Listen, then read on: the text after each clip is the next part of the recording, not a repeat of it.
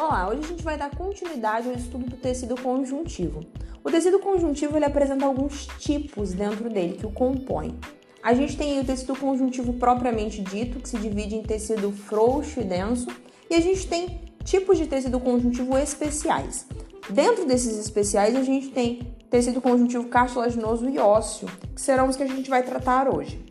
O tecido conjuntivo cartilaginoso, ele é originado nas células mesenquimais, células oriundas da mesoderme, que é um dos três folhetos embrionários. Nessa imagem que a gente tem aqui embaixo, que a gente utiliza sempre, a gente vê a mesoderme aqui em rosa, que é essa parte central dos três folhetos embrionários. O tecido conjuntivo cartilaginoso também é conhecido exclusivamente como cartilagem. Então, se em algum material de leitura vocês encontrarem essa denominação, vocês sabem que, tá, que está falando do tecido conjuntivo cartilaginoso. Esse tecido ele apresenta a função de revestimento de articulações, aí vai estar absorvendo choques e facilitando o deslizamento. Ele também dá forma e sustentação às partes do corpo, previne atrito entre ossos e auxilia na formação e crescimento de ossos longos. Existe um processo muito específico para esse crescimento de ossos longos e existe uma ação direta do tecido cartilaginoso. Como características, esse tecido apresenta uma consistência mais rígida se comparado ao tecido conjuntivo propriamente dito. Mas se comparado ao tecido ósseo, essa consistência torna-se menos rígida. Depende sempre do grau de comparação do com o que estamos comparando. Esse tecido também apresenta uma superfície ligeiramente elástica e lisa, facilitando o deslizamento. Também apresenta uma renovação mais lenta então a gente tem aí uma dificuldade no processo regenerativo do tecido. Quando ocorrem lesões, a gente tem é, um processo bem mais devagar, o que pode gerar algumas dificuldades. Além disso, esse tecido não apresenta vasos sanguíneos nem linfáticos e também não é inervado, contando aí com o auxílio de um outro tecido para esse processo. Esse tecido apresenta coloração branco acinzentada e possui também uma aderência às superfícies articulares dos ossos. Em sua composição, é possível observar que é muito similar à composição dos tecidos conjuntivos como um todo. Então a gente tem a presença das células, que são os condrócitos e os condroblastos, e a gente tem a presença da matriz extracelular, composta pelas fibras proteicas e pela substância fundamental amorfa. O que diferencia é que a gente tem a presença de um outro tecido vinculado a ele, que é um tecido conjuntivo denso não modelado, denominado pericôndrio. Esse pericôndrio ele vai estar sempre compondo, participando do tecido cartilaginoso. Aqui a gente é, entende, a gente consegue visualizar aqui nessa figura no próximo slide, que está aqui no cantinho, a presença dos dois tecidos, o tecido cartilaginoso e o tecido conjuntivo denso, que a gente está denominando aí, que é denominado pericôndrio. Esse pericôndrio é uma bainha de tecido conjuntiva que vai estar envolvendo as cartilagens, com exceção da cartilagem articular e fibrosa, que serão nutridas por líquido sinovial, mas as outras cartilagens são envoltas por pericôndrio. Ele possui vasos sanguíneos e linfáticos e inervação e vai auxiliar o tecido cartilaginoso realizando o processo de nutrição, oxigenação e a eliminação dos refugos metabólicos desse tecido por meio de difusão. Então, da mesma forma que ocorre no tecido epitelial, que o tecido conjuntivo realiza esses processos nas células do tecido por meio de difusão, no pericôndrio também ocorre esse processo. Esse pericôndrio é composto por duas camadas, sendo a mais profunda chamada camada fibrosa, onde a gente tem a presença dos fibrócitos e dos fibroblastos, que são células próprias do tecido conjuntivo e a gente que produzem fibras, e a gente tem uma camada mais superficial, que é a camada condrogênica. Nela a gente tem a presença das células condrogênicas que vão estar formando as células do tecido cartilaginoso. Nesse próximo slide a gente consegue visualizar a estrutura da cartilagem em rosa e ao redor dela a estrutura de pericôndrio mais clarinha. Então a gente consegue visualizar que tem cartilagem e ao redor dela para a realização desse processo de nutrição, de oxidação, de retirada dos refugos metabólicos, a gente tem o pericôndrio ao redor. Em relação às células desse tecido, a primeira delas é o condrócito. Na verdade, o condrócito são as células mais velhas, então ela vai estar realizando um trabalho mais lento. Devido a isso, ela tem também organelas menos desenvolvidas, então o retículo endoplasmático e o complexo de Golgi não têm o mesmo desenvolvimento do que nas células jovens, devido a essa produção, esse trabalho mais lento. Sua morfologia são células circulares ovuladas. E aí o citoplasma tem gotículas de gordura e acúmulo de glicogênio. Além disso, o citoplasma é basófilo, o que quer dizer que no processo de micrografia, quando ele é corado, quando o tecido histológico é corado, ele tem mais afinidade por substâncias básicas. É, essas células vão estar secretando matriz extracelular e com o, o passar do tempo, quando elas vão se tornando condrócitos, elas vão ficando envolvidas por essas matrizes extracelular, por essa matriz extracelular, né? Então elas é, realizaram uma produção muito intensa quando eram mais jovens e conforme vão ficando mais velhas, é, essa produção diminui, mas elas já estão envolvidas, envoltas em matriz extracelular. Elas se localizam dentro de cavidades na matriz extracelular. Essas cavidades são denominadas lacunas. Então, são espaços que não possuem matriz extracelular. Quando a gente tem dentro dessas lacunas um, mais de um condrócito, um condrócitos, é, um acúmulo de condrócitos, a gente tem aí um grupo isogênico ou condroplasto. Esse tecido também apresenta os condroblastos, que são as células jovens. Então, são células que ainda não estão envolvidas na matriz extracelular.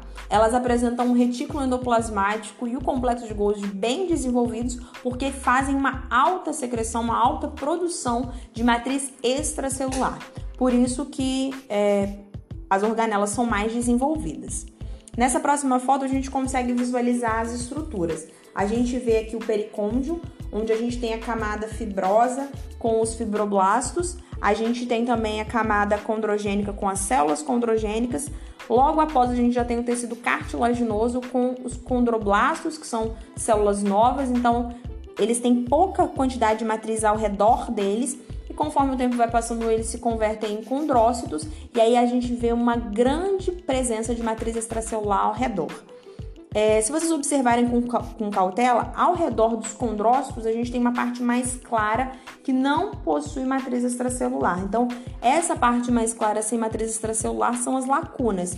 E aqui no cantinho a gente vê até mais de um condrócito dentro da mesma lacuna. A gente vê aí um grupo isogênico. Quanto à matriz extracelular, ela é composta pelas fibras proteicas. No caso do tecido cartilaginoso, a fibra proteica mais abundante é o colágeno e a gente tem aí uma quantidade menor de fibra elástica, de elastina.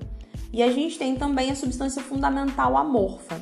Essa substância fundamental amorfa é constituída por glicosaminoglicanos, proteoglicanos e glicoproteínas. E a água de solvatação, que é uma água que é atraída pelas moléculas de glicosaminoglicanos.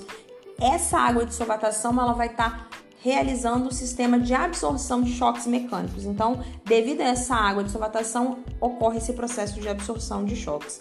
É, essa água de solvatação, ela compõe a substância fundamental amorfa que compõe a matriz extracelular. Então, quanto mais matriz extracelular, maior é o processo de absorção.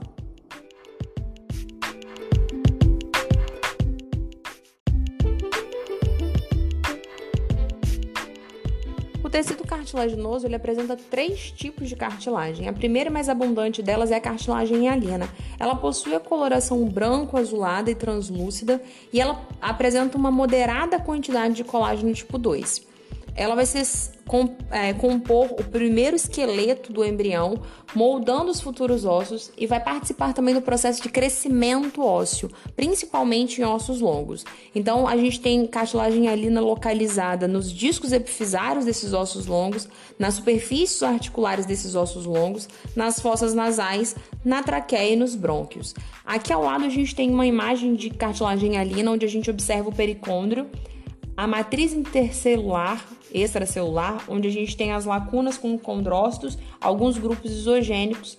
Então, essa aqui é a cartilagem hialina.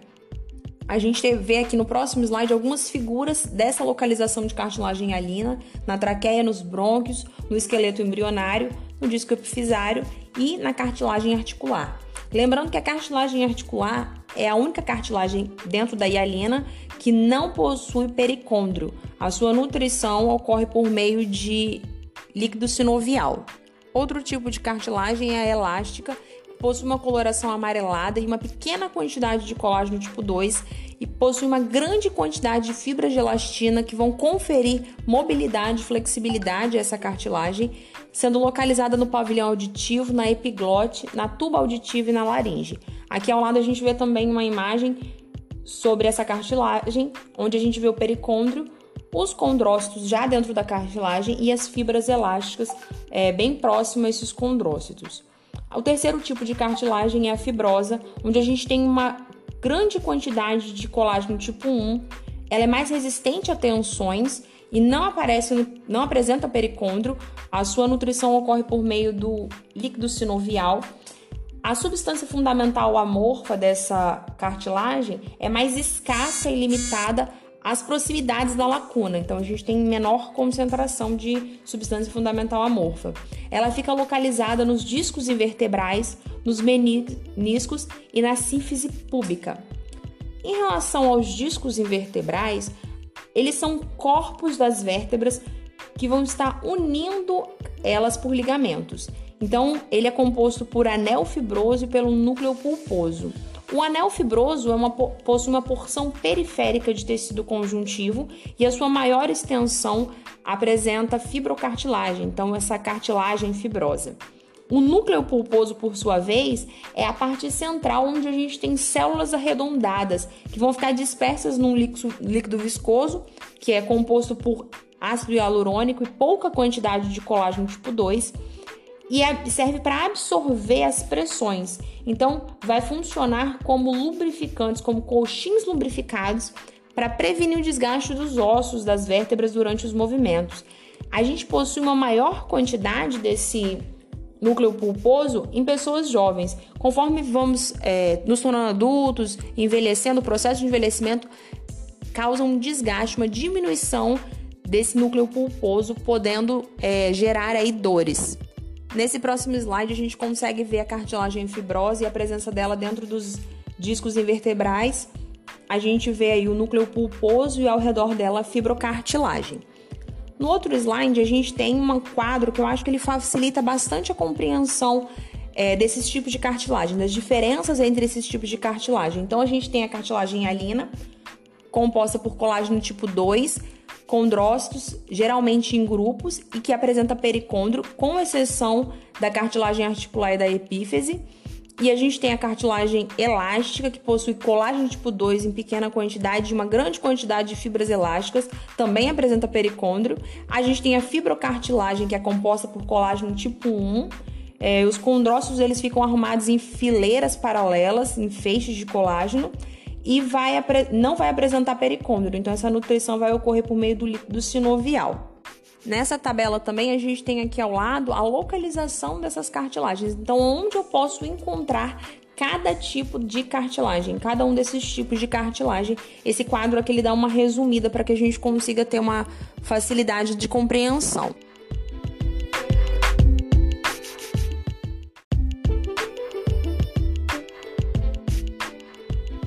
Relação ao crescimento das cartilagens, a gente tem dois tipos. A gente tem o crescimento intersticial, que ocorre pela divisão mitótica dos condrócitos, e o crescimento aposicional, que ocorre por meio de células vindas do pericôndrio.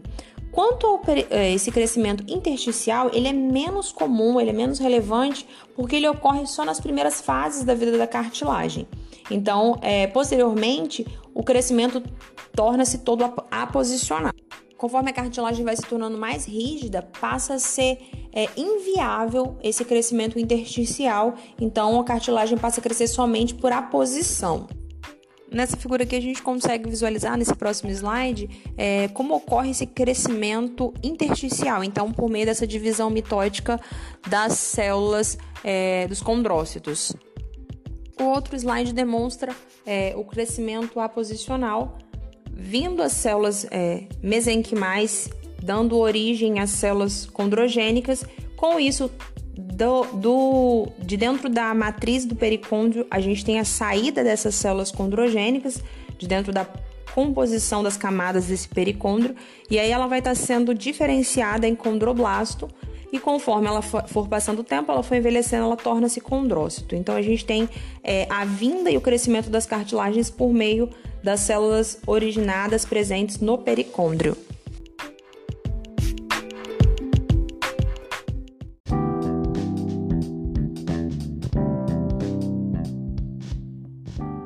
Também como tecido conjuntivo especializado, a gente tem o tecido ósseo. O tecido ósseo ele apresenta uma forte relação com a, o metabolismo de cálcio. Na medula óssea a gente tem a produção das células sanguíneas. O nosso esqueleto ele tem cerca de 206 ossos, mais um número variável de ossos sesamoides. Esses ossos sesamoides são ossos muito pequenos envoltos por tendão. É, Chamam-se sesamoides porque sua aparência parece semente de sésamo, por isso esse nome. Esse tecido apresenta uma dureza e uma resistência grande se comparado a todos os outros tecidos, e ele possui, para essa dureza e resistência, fibras de colágeno e hidroxiapatita, realizando essa função. Esse tecido ele é capaz de absorver toxinas e metais pesados, evitando que esse material chegue a outros tecidos do organismo. Como função, o tecido ósseo apresenta a proteção de órgãos internos, é, o apoio para os músculos, servindo como moldura de sustentação, a produção de células sanguíneas e a reserva de minerais, como cálcio, fósforo e alguns outros minerais. Ele também funciona junto com outros tecidos no processo de movimentação, então, junto com o tecido muscular, o tecido cartilaginoso, alguns, alguma parte do tecido conjuntivo, a gente tem aí a movimentação e também constitui um sistema de alavanca que vai ampliar a força originada na contração muscular. O tecido ósseo ele é composto é, de uma maneira bem similar aos outros tecidos conjuntivos. Então ele apresenta matriz extracelular e células. Essa matriz extracelular ela é calcificada, então ela tem grande concentração de cálcio, de íons de cálcio e de fosfato que vão formar cristal. Isso na sua parte inorgânica e apresenta também uma parte orgânica, onde a gente tem aí a presença de fibras de colágeno tipo 1, proteoglicanas e glicoproteínas. Além disso, esse tecido é composto pelas células, os osteoblastos, os osteócitos e os osteoclastos. Quanto às células, os osteócitos são células mais velhas achatadas. Eles são originados da, do tecido mesenquimal, da mesma forma que o tecido cartilaginoso, ele vem dessas células mesenquimais originadas da mesoderme. É, essas células mesenquimais são osteoprogenitoras. Os osteócitos eles apresentam retículo endoplasmático e complexo de Golgi, de Golgi já menos desenvolvidos, atrofiados.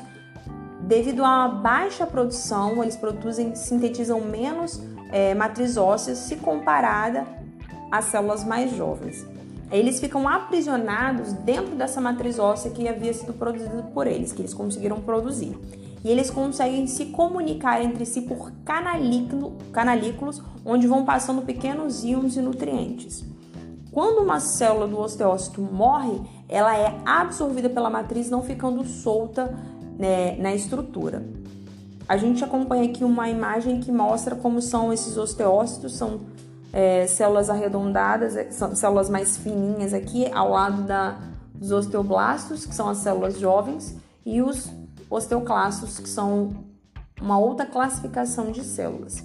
Os osteoblastos, como eu disse, são células jovens, também originadas dos das células mesenquimais.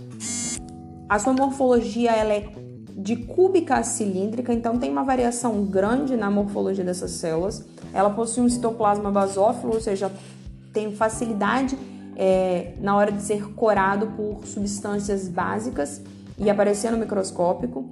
O seu retículo endoplasmático e o seu complexo de Golgi são desenvolvidos, são abundantes, devido à alta produção de matriz extracelular.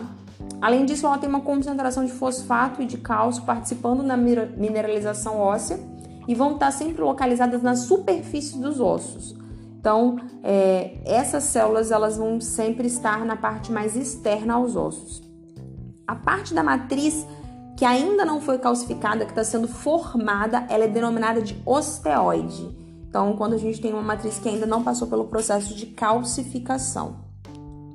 Nessa imagem do próximo slide, a gente consegue visualizar as estruturas é, presentes no tecido ósseo. Então, a gente vê aqui os osteócitos no interior, envolvidos por matriz extracelular, tem bastante matriz ao seu redor. A gente vê os osteoblastos na parte mais externa aos ossos, na parte superficial, como, como células cúbicas ou achatadas. E a gente vê aí também os osteoclastos, que são células bem grandes, multinucleadas, que vão estar também na parte superficial dos ossos.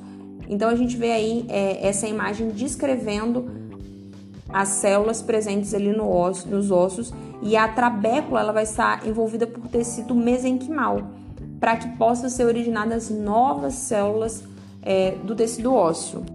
As outras células que a gente até já introduziu são os osteoclastos, são células precursoras é, originadas de células precursoras mononucleadas, ou seja, dos monócitos. Essas células são células gigantes, móveis e muito ramificadas, elas são multinucleadas. Na verdade, ela é a junção de várias células, por isso ela fica multinucleada. É, possui algumas partes dilatadas e estes osteoclastos eles têm uma função muito específica. Elas vão estar secretando íons de hidrogênio, colagenase e hidrolase, hidrolase que vão estar participando do processo de digestão da matriz óssea, dissolvendo os cristais de sais de cálcio. Então, enquanto os osteoblastos fazem a produção da matriz óssea, os osteoclastos fazem a retirada dessa matriz óssea. Então, a gente vai ter sempre um processo de renovação da matriz óssea ocorrendo por essas duas células, osteoblastos produzindo e os osteoclastos retirando. A sua atividade ela é controlada por hormônios, a calcitona e o paratormônio. E esses osteoclastos fazem a reabsorção do tecido ósseo, participando desse, dessa remodelação dos ossos. Então a gente tem aqui no próximo slide a explicação de como ocorre esse processo. No processo de reabsorção óssea, as enzimas de lisossomos são originadas no complexo de Golgi e vão ser exocitadas por uma espécie de microambiente que é criado pelos osteoclastos. Então, eles vão estar sendo fechados em cima de uma parte do, da matriz óssea. E aí, essa parte limitada por esse osteoclasto vai ser denominada zona clara. Nessa zona clara vão ser liberados íons de hidrogênio, que são produzidos pelos osteoclastos, que vão ser transferidos para esse microambiente que vai estar sendo acidificado. O pH ácido vai promover a dissolução dos minerais da matriz óssea e vai fornecer um ambiente para a ação das enzimas hidrolíticas dos lisossomos, que é a colagenase e a hidrolase, vai estar realizando esse processo é, enzimático.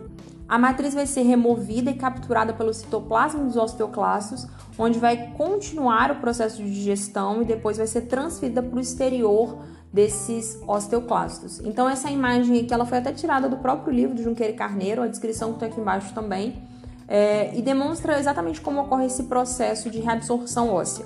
Então, enquanto os osteoblastos vão estar fazendo a produção da matriz óssea, os osteoclastos vão fazer a reabsorção da matriz óssea, vão estar participando desse processo. Esse próximo slide ele traz também a mesma ideia, claro que de uma maneira bem mais simplificada, ele é só ilustrativo, ele é para facilitar a compreensão, mas a gente vê aqui embaixo é, mais magrinhos, mais fininhos, os osteócitos, que já são células mais velhas, que estão envoltas pela matriz óssea. A gente vê na parte de cima o que seriam os osteoblastos, né? Que participam da construção da matriz óssea, então eles estão é, simulados aqui em cima como espécie de tijolinhos. E a gente vê aqui como é, sendo um personagem meio que comendo a matriz óssea, que são os osteoclastos. Então essa figura é meramente ilustrativa, mas eu acho que ela traz a, a conceituação geral da função das células, da formação, né, papel que elas ocupam. Então eu acho que ela auxilia. Em relação à forma dos ossos, a gente tem é, alguns, algumas diferenciações. Então a gente tem os ossos longos, que são ossos que apresentam um comprimento maior do que a largura e a espessura são tubulares, e aí no centro deles a gente tem a medula óssea, que vai estar produzindo as células sanguíneas. Um exemplo clássico é o fêmur. A gente tem também os ossos curtos, que o comprimento, a largura e a espessura são bem similares, são quase que iguais, então uma forma meio que cuboide. Um exemplo desses ossos são, são os ossos do carpo. A gente também tem ossos achatados, que são apresentam um comprimento e a largura semelhante e são maior do que a espessura, então são ossos finos. Geralmente tem a função protetora e um dos exemplos é a escápula. E a gente tem os ossos sesamoides, como que a gente já citou anteriormente, que desenvolvem, se desenvolvem dentro dos tendões, são ossos bem pequenos, por exemplo, a patela, que a gente antigamente chamava de rótula do joelho, é esse osso. E a gente tem os ossos irregulares que não tem nenhuma é, dimensão específica, então não apresenta uma relação clara entre as dimensões, como por exemplo os ossos das vértebras.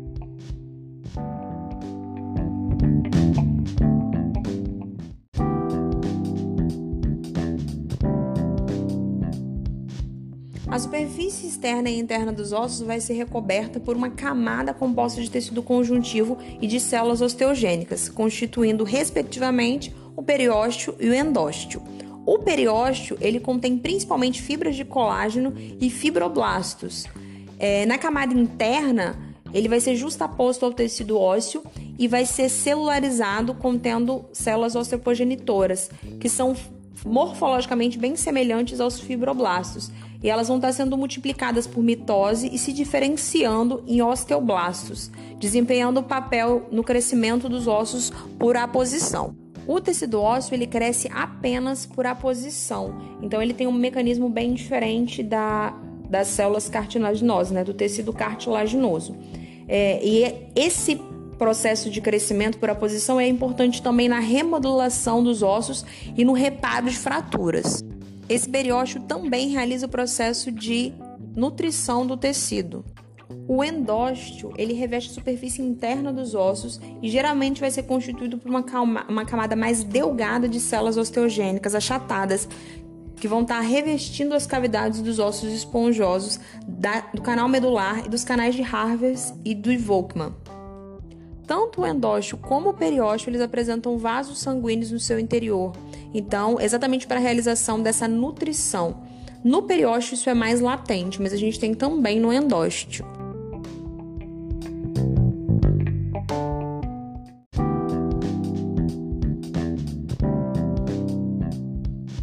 Dentro do tecido ósseo, a gente tem um processo muito importante que é o processo de ossificação. É, a gente tem um processo de ossificação intermembranoso que ocorre no interior da membrana do tecido mesenquimal durante a vida intrauterina e de membranas do tecido conjuntivo na vida pós-natal. É, o processo ele tem início na diferenciação de células mesenquimatosas que vão sendo transformadas em grupos de osteoblastos e vão sintetizando esses osteoides que, são, que é a matriz não mineralizada ainda, que posteriormente será mineralizada. Os osteoblastos, eles vão sendo totalmente envolvidos nessa matriz e sendo convertidos para osteócitos. O local na membrana onde essa, esse processo de ossificação ocorre vai ser denominado de centro de ossificação primário. E vários desses centros de ossificação vão crescendo e acabam sendo fundidos e substituindo a membrana do tecido conjuntivo que havia anteriormente. Então esse processo de ossificação intermembranoso ele não precisa, não participa, não há participação é, de cartilagem e vai sendo originado de células do tecido conjuntivo vascularizado que vão sendo diferenciadas em osteoblastos, produzindo matriz extracelular e promovendo a mineralização posteriormente e as células vão ficando, esses osteoblastos vão ficando presos nessa matriz extracelular produzida, sendo denominados de osteócitos. Um exemplo de local onde essa ossificação ocorre é nos ossos chatos do crânio, na clavícula e na mandíbula, por exemplo. Outro processo de ossificação que ocorre é o endocondral. Para isso é necessário que haja a presença de cartilagem hialina, que tem um formato semelhante ao do osso que vai ser formado, só que numa extensão bem menor. É, essa ossificação ela ocorre principalmente em ossos curtos e longos e consiste é, em dois processos. O primeiro deles é a modificação da cartilagem hialina presente ali. Então, as células dessa cartilagem elas vão sofrendo modificações e os condrócitos vão sendo hipertrofiados, aumentando de volume. A matriz cartilaginosa que é situada em volta desses condrócitos vai sendo reduzida a pequenos finos trambiques e vão, vai sendo calcificada, mineralizada. Além disso, vai ocorrer também a morte dos condrócitos hipertróficos por apoptose. Aí a gente tem o segundo processo ocorrendo, que é a ocupação do espaço onde haviam esses condrócitos por, cap por capilares sanguíneos, que vão trazer as células osteogênicas vindas do tecido conjuntivo adjacente. Essas células vão ser diferenciadas em osteoblastos e vão depositar matriz óssea sobre esses trambiques da cartilagem calcificada. Esses osteócitos vão estar, tá, que são derivados dos osteoblastos, vão estar envolvidos na matriz óssea e vai aparecendo o tecido ósseo onde havia tecido cartilaginoso, havendo essa transformação de um tecido para o outro. Esses tambiques da matriz calcificada de cartilagem servem apenas como ponto de apoio para a deposição do tecido ósseo.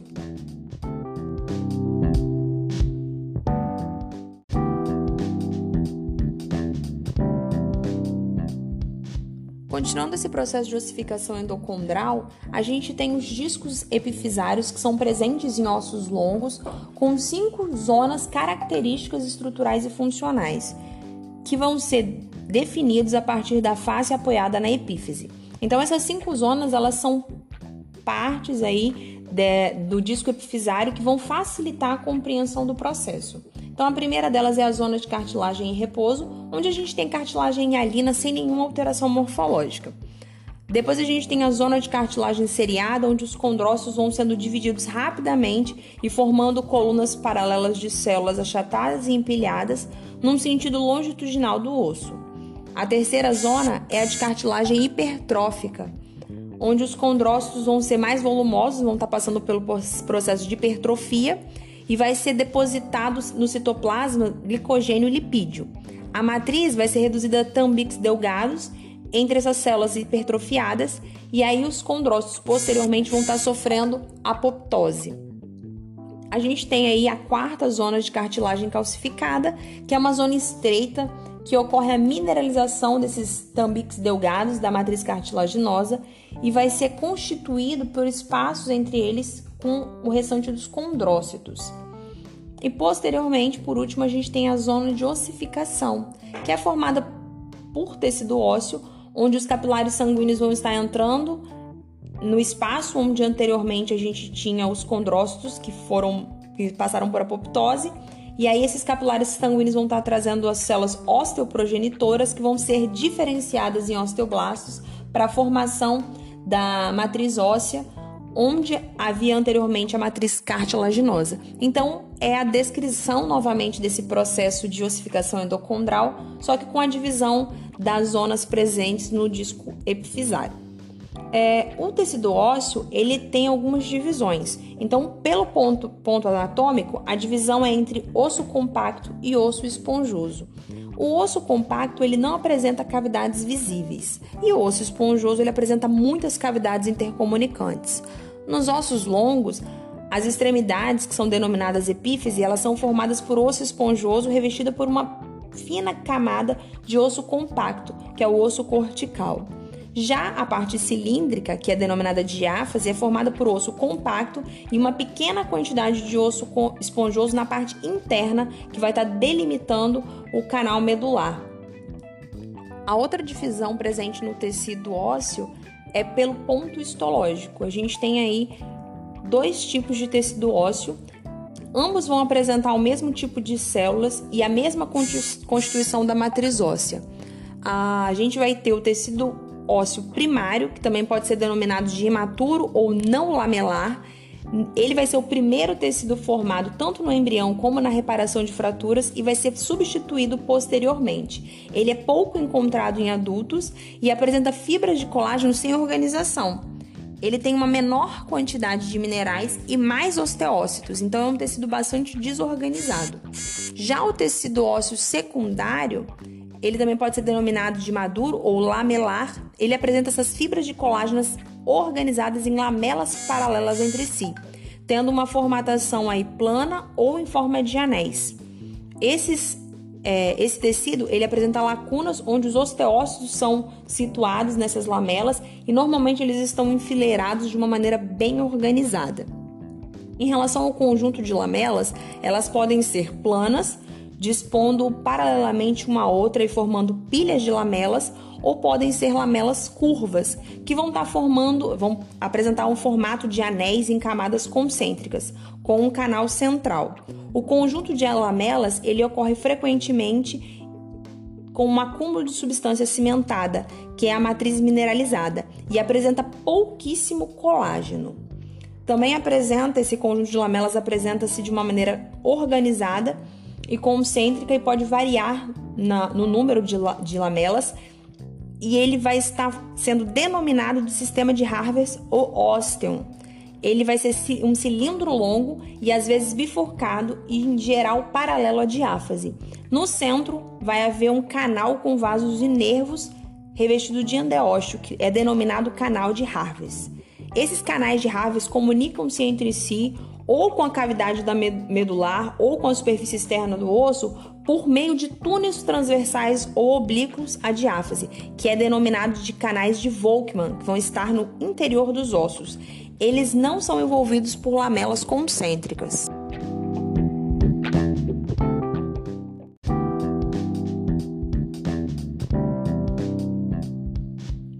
No tecido ósseo também ocorre a mobilização de cálcio. É algo bem próprio desse tecido bem característico. Essa mobilização de cálcio é a saída do cálcio do tecido ósseo para a corrente sanguínea. E ocorre de duas maneiras. A primeira delas é a mais simples, é por meio de transferência. Então ocorre uma diluição desses íons dos cristais de hidroxiapatita para o líquido intersticial. E aí o cálcio passa para o sangue por um mecanismo físico, sendo favorecido pela grande quantidade é, de superfície dos cristais de hidroxiapatita que ficam nos ossos esponjosos. O outro processo de mobilização de cálcio é um pouco mais complexo e ocorre por meio da ação de hormônios da paratireoide, do paratormônio. Ocorre aí um aumento de número de osteoclastos e a reabsorção da matriz com a liberação de fosfato de cálcio e a elevação da calcemia. Em respostas, os osteoclastos vão deixando de sintetizar colágeno e secretam um fator estimulador de osteoclastos. A calcitona, que é um outro hormônio, vai inibir a reabsorção da matriz e vai estar tá mobilizando esse cálcio com um efeito inibidor sobre os osteoclastos. Então, existem dois processos que demonstram a mobilização de cálcio. No livro do Junqueira em Carneiro, esse processo está bem descrito detalhadamente. Aqui é de uma forma mais resumida, só para que a gente consiga compreender. É, outra coisa importante em relação ao tecido ósseo é que ele apresenta a união dos ossos por meio de uma estrutura de tecido conjuntivo, que são as articulações. Essas articulações, elas vão estar possibilitando a movimentação. Elas são divididas em diartroses e sinartroses. As diartroses, elas apresentam grandes movimentações e geralmente vão estar unindo é, ossos longos. Na cavidade articular, a gente tem a presença do líquido sinovial. Como a gente falou, a cartilagem articular ela não possui pericôndrio, então a nutrição dela ocorre pelo líquido sinovial.